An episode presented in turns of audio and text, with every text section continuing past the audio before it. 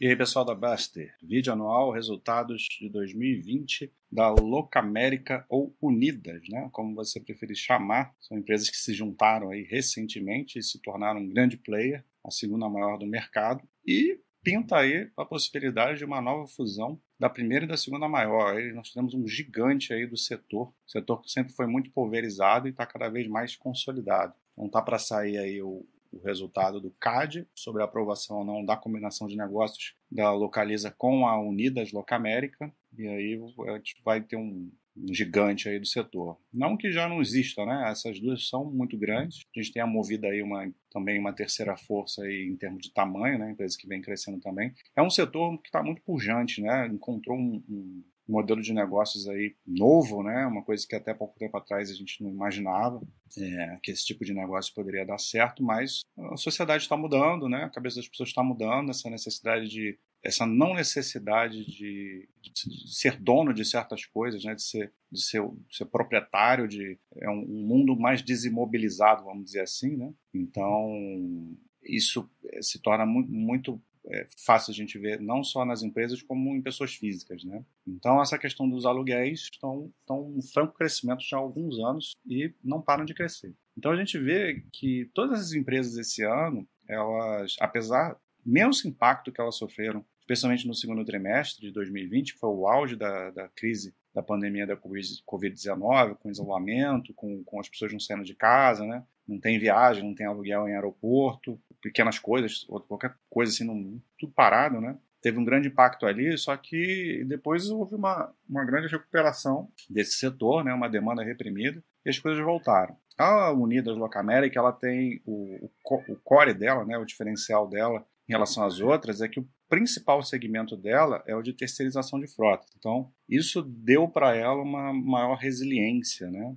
Porque aí são os contratos de empresa, contratos de longo, de maior, de, de maior prazo, né? De longo prazo, contratos de, de três anos, dois, três, quatro anos. Então, isso deu para ela aí uma, uma possibilidade de, de se segurar mais, né? Porque o segmento de aluguel de carro, rent a car ou hack, né? Como a gente vê, foi o segmento que sofreu esse ano mas no quarto trimestre já voltou com força. Então vamos ver aí os destaques do ano, de 2020. A gente vê aqui a composição da frota. Claramente a terceirização de frotas é o, é o poderio, mas vem crescendo muito em aluguel de carros também, né? A gente vê que essa, essa diferença está até diminuindo. E aumentou a frota aí um pouquinho, 1,9%. É óbvio que a empresa botou o pé no freio no primeiro semestre, né? E depois voltou a aumentar a sua frota. Mas, de qualquer maneira, teve mais um aumentozinho aí da sua frota. Você vê aí de do, bizarramente, né? É óbvio que aqui tem a consolidação, né? Da Unidas com a América, mas a empresa realmente vem crescendo muito no seu tamanho de frota. Aqui a gente vê o investimento, né? Investimento em termos financeiros, né? Você vê que foi em, em termos de investimento líquido, né?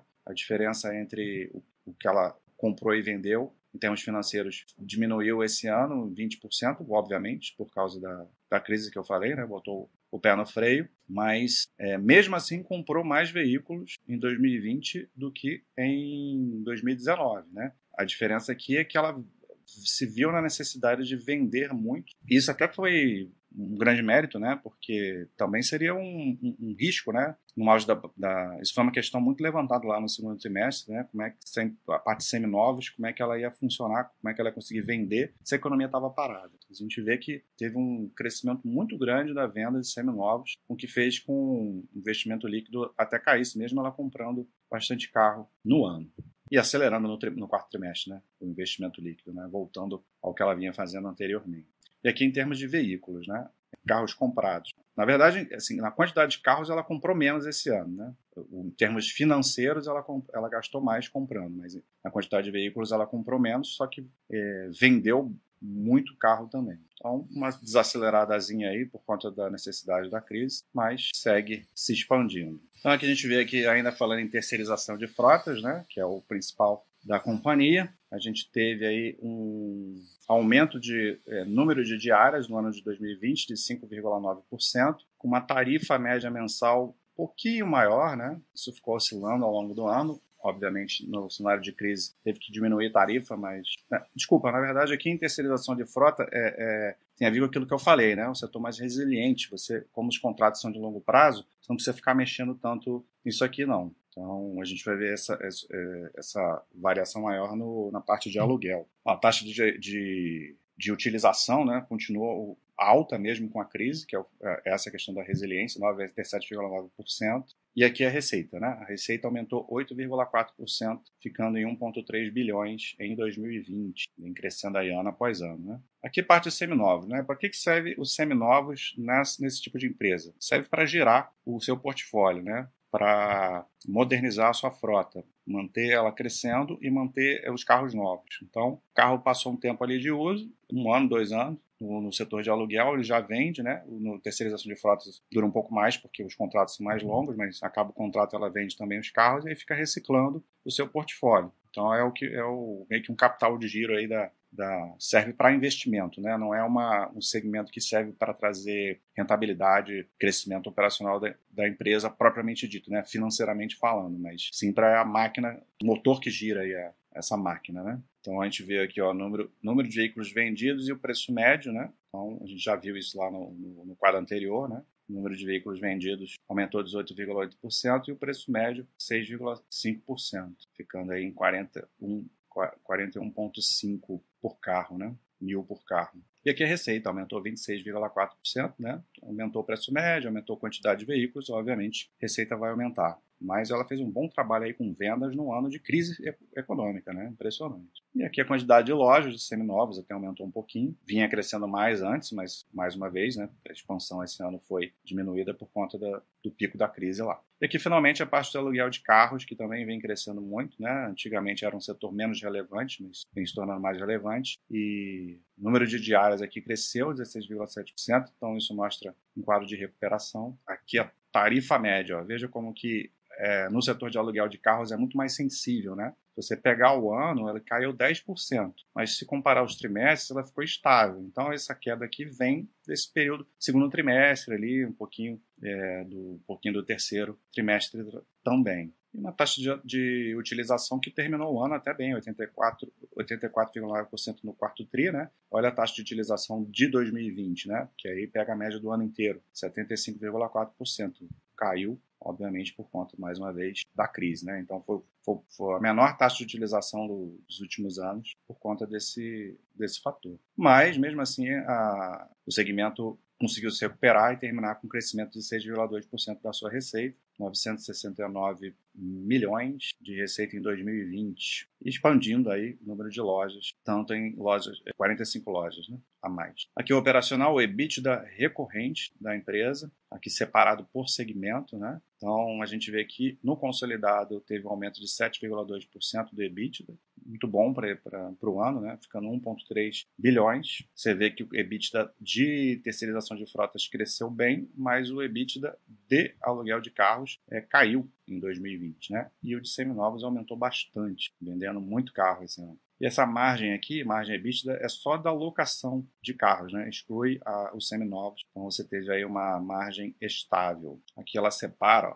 a questão da, da margem por segmento, para a gente consegue entender a diferença entre os setores, né? Como que terceirização de frotas tem uma margem muito maior, 65%, ficou mais ou menos na mesma aqui, e aluguel de carros caiu bastante a margem aí, o setor sofreu com a crise, né? Mas aí você junta os dois, a importância da diversificação, né? O setor de locação teve aí uma, um resultado mais estável, né? Então aqui não é de locação, aqui é o resultado consolidado, né? Locação é 51,8%. E seminovos aí cresceu muita margem aí esse ano, mas é difícil manter essa margem aí, acho que é uma coisa pontual aí desse ano de 2020, porque a empresa começou a vender muito carro, né? Provavelmente porque estava com excesso de carro, não estava conseguindo ter uma taxa de utilização de, de aluguel tão alta, então precisou vender, aumentar o número de venda de carros. O mérito foi que conseguiu vender, né? Então não fica lá com os carros parados, né? Vende, recicla, depois cresce no momento que, que tem uma demanda melhor.